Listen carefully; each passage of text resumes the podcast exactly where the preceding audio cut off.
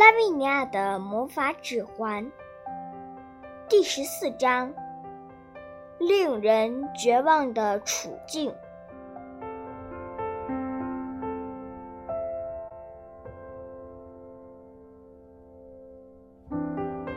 现在，无论谁走进房间，都不会发现拉维尼亚的踪迹了，除非坐在镜子旁的沙发上。但是在这种情况下，他们只会想到拉维尼亚真是粗心，出门前竟然忘了整理好房间。不过，就算变成了大便，拉维尼亚还能思考。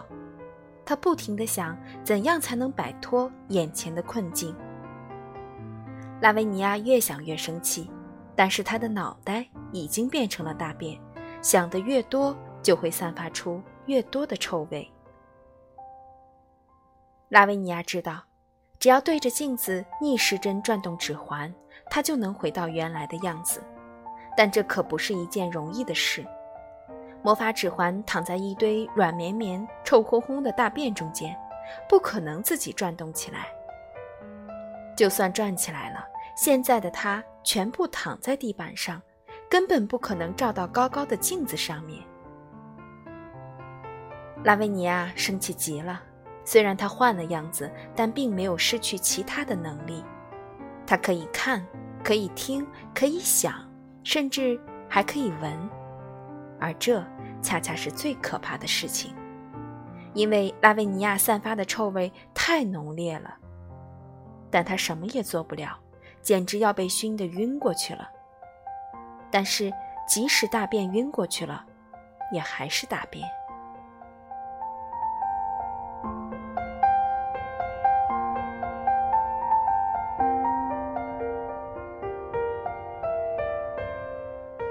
对于拉维尼亚而言，唯一不能做的就是动来动去，因为他已经没有可以控制的肌肉了。他最多只能轻轻抖动一下，但这样也不足以让指环转动起来。拉维尼亚终于绝望地哭起来，但很快他就不得不忍住了。要知道，眼泪只会让自己慢慢化开，变得越来越细。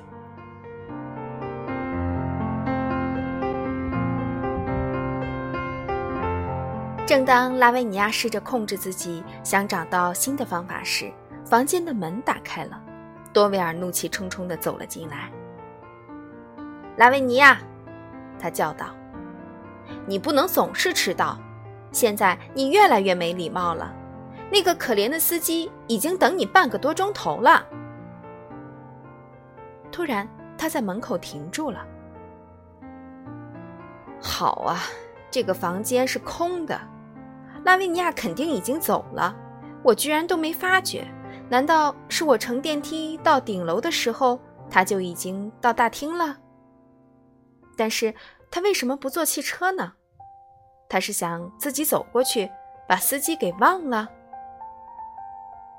唉，这个没礼貌的家伙，根本不在乎其他人。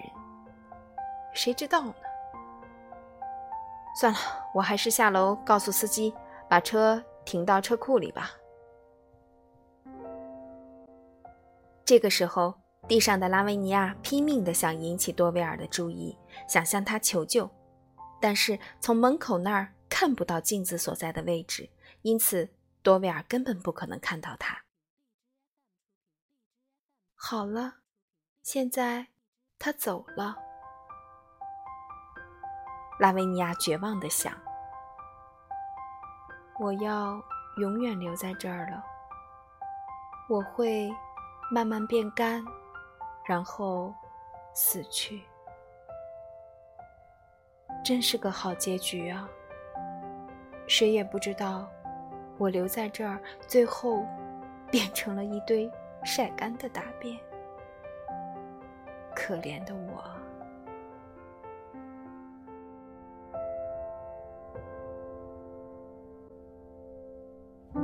拉维尼亚忍不住大哭起来，但多维尔并没有离开，因为他感觉在房间里有一些奇怪的东西，一种无法形容的怪味道。他仔细观察，发现沙发后面有一堆黄绿色的东西，他吓得往后一跳。多维尔是一个爱干净的孩子，每天都要擦干净自己的皮鞋，还要擦得像镜子一样亮。可以想象，他怎么能够容忍一堆大便呢？看看这个拉维尼亚，多维尔愤怒地说：“难怪他要偷偷溜出去，不让人看到了。谁知道他今天又把什么东西变成了大便？但即使这样，他完全可以把东西变回原样，让房间保持干净，而不是把这么恶心的工作留给清洁工。我说的没错。自从他头脑发昏以后，他一点都不知道尊重别人了。”拉维尼亚试着和多维尔讲话，但完全没有用。眼泪让他在地板上慢慢变稀。是我，这次我把自己变成了大便。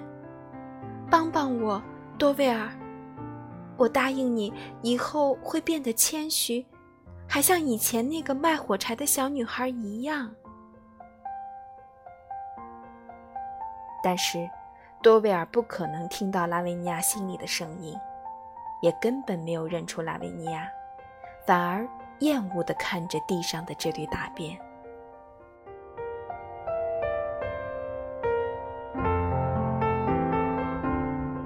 这个时候，拉维尼亚变得越来越细，她的魔法指环露了出来。快点把它捡起来！拉维尼亚高兴地想。让指环转动起来，魔法就会起作用，我就可以恢复原来的样子了。但是多威尔没有认出这枚指环，反而开起了玩笑。